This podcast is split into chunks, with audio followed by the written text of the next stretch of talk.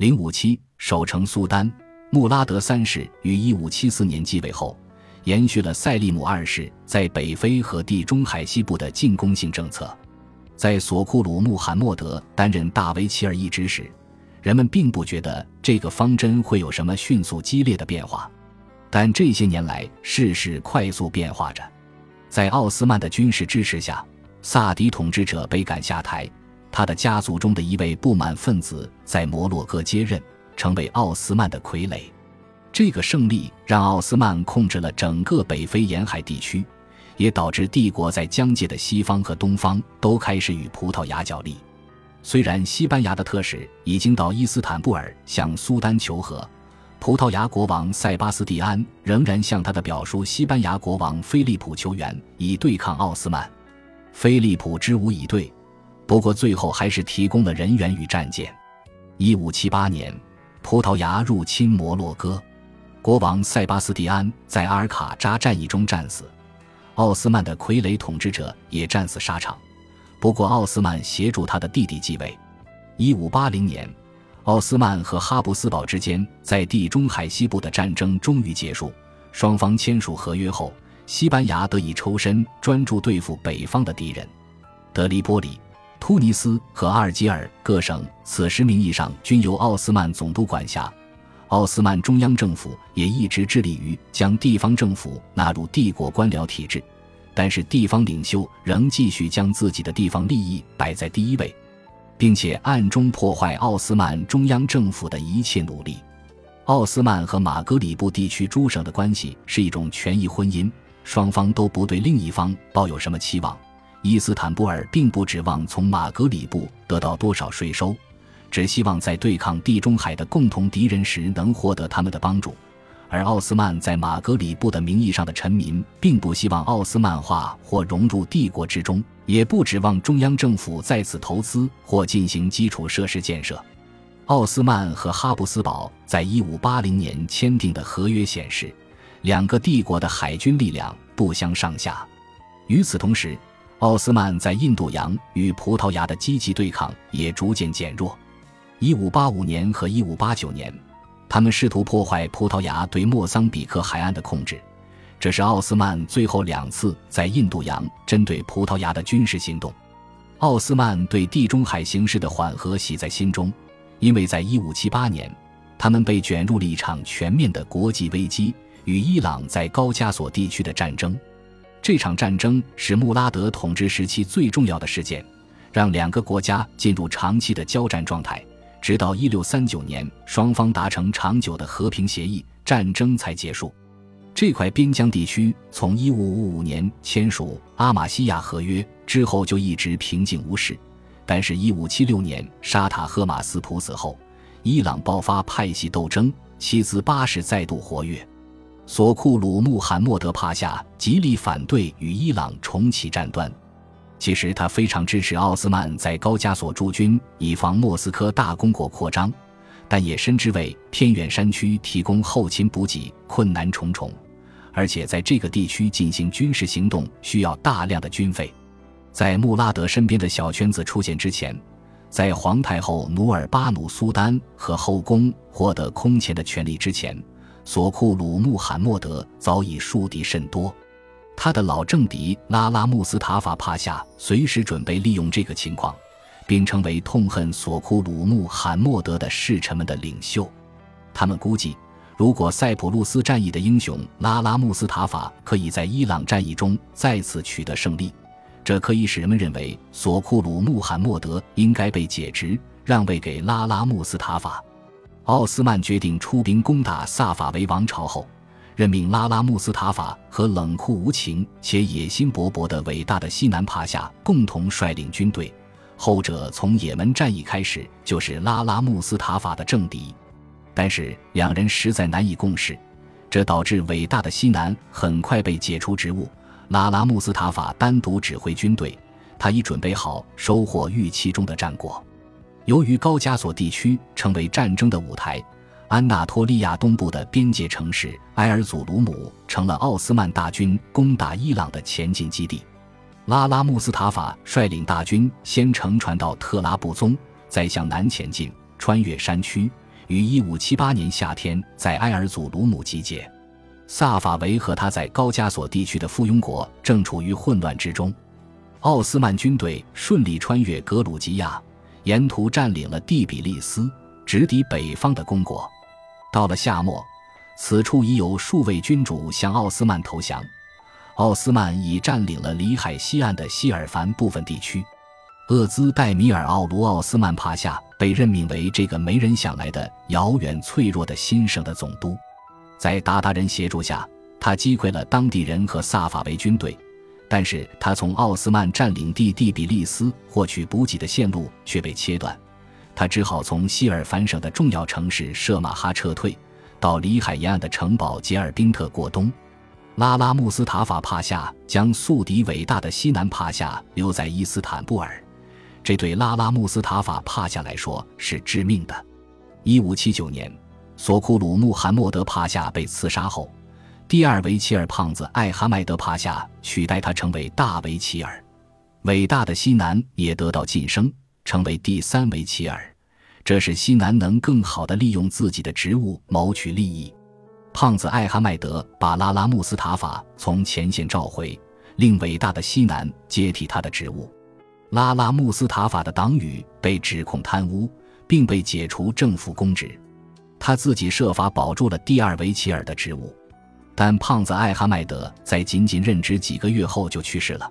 此时，大维齐尔一职似乎终将成为他的囊中物。然而，拉拉穆斯塔法最终也没有得到他日思夜想的升迁，虽然他代行大维齐尔的职责。伟大的西南总是有办法阻止他获得真正的任命。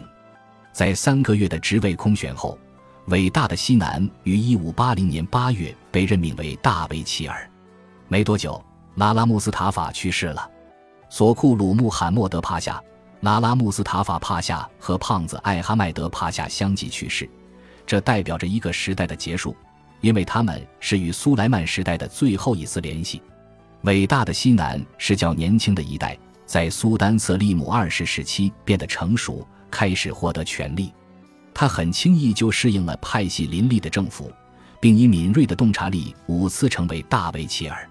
一五八零年十一月，仍身兼陆军总司令的伟大的西南抵达埃尔祖鲁姆不久，萨法维求和。伟大的西南认为战争有望结束，所以回到伊斯坦布尔。但是格鲁吉亚的战事仍在继续，奥斯曼和伊朗无法签订合约。几个月后，他被解职，由第二维齐尔西亚乌什帕夏接任。接下来的几年里，奥斯曼都在努力控制高加索地区。与以往奥斯曼在此处与萨法维进行的战争不同，这一次奥斯曼想要永久占领这个地区。希尔凡只是这个时期创立的四个新省里的一个。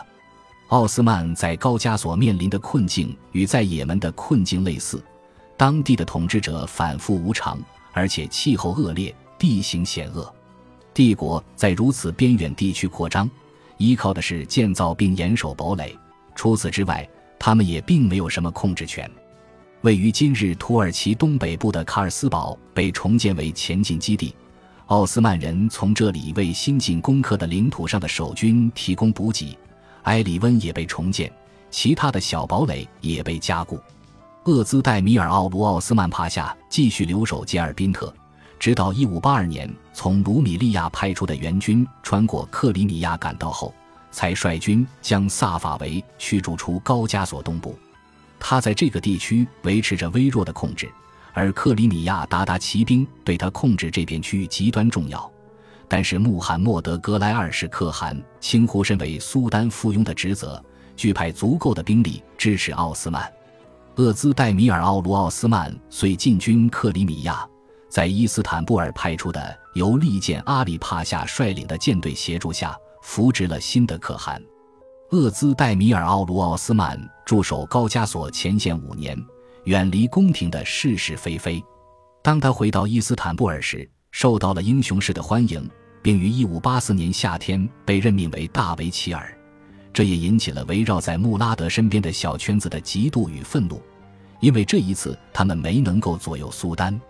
厄兹戴米尔奥卢奥斯曼在一年后过世，在他去世前。他在东方的一场战役中夺下了大布里士，这一次他得到了克里米亚鞑靼人的鼎力相助。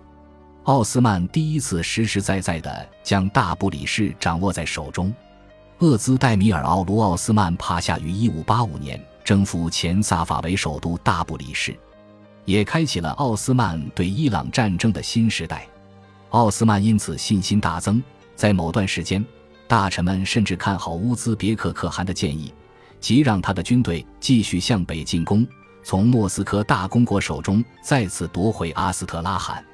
新任巴格达总督基加拉扎德西南帕夏在伊朗南方开辟了另一条战线。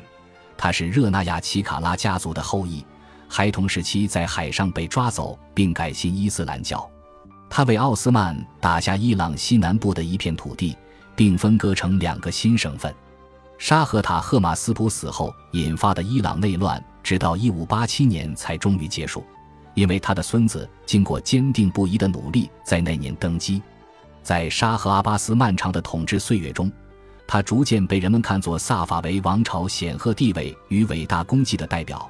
但是在1588和1589年，他还非常软弱。乌兹别克人越过乌虎河攻打伊朗，夺走了赫拉特、马什哈德和尼沙布尔三座城市。沙赫阿巴斯向奥斯曼求和，合约条款迫使他接受版图现状。对萨法维而言，和平的代价极为高昂，因为奥斯曼现在占领了高加索和库尔德斯坦的大部分土地。当然，他们也付出了巨大的代价。对奥斯曼人来说，这是自塞利姆一世1514年恰尔德兰大捷后，他们对萨法维王朝取得的最具决定性的胜利。签订的合约让领土向东方和北方进行了前所未有的扩张。看起来。萨法维和奥斯曼间一个世纪之久的战争终于结束了。与此同时，莫斯科大公国在高加索地区站稳脚跟后，继续快速扩张。这个更加自信的国家开始在这里殖民。他们要求当地的领袖都要宣誓向沙皇效忠，并威胁那些不愿效忠的人会立刻进行军事进攻。达吉斯坦统治者在一五八九年写给奥斯曼苏丹的一封信中。用戏剧性的语言表达了形势的严峻性。你从波斯人手中夺来的这些城市，没有能力自卫。俄罗斯人会联合波斯的沙赫和格鲁吉亚的国王，他们会从这里向伊斯坦布尔进军。法兰西和西班牙的国王则会从另一边。到时候你自己也无法在伊斯坦布尔活下去，你会被抓走。穆斯林都会变成基督徒。如果你不出来调解。我们的信仰即将遭到毁灭，这个恳求似乎石沉大海。但是莫斯科大公国伊凡四世对高加索地区蚕食鲸吞的阴影引发了恐惧，让奥斯曼无法忽视这个地区。它就像本世纪初的安纳托利亚东南部地区一样，已然引起了周边三个大国的战略兴趣。本集播放完毕，感谢您的收听，喜欢请订阅加关注。主页有更多精彩内容。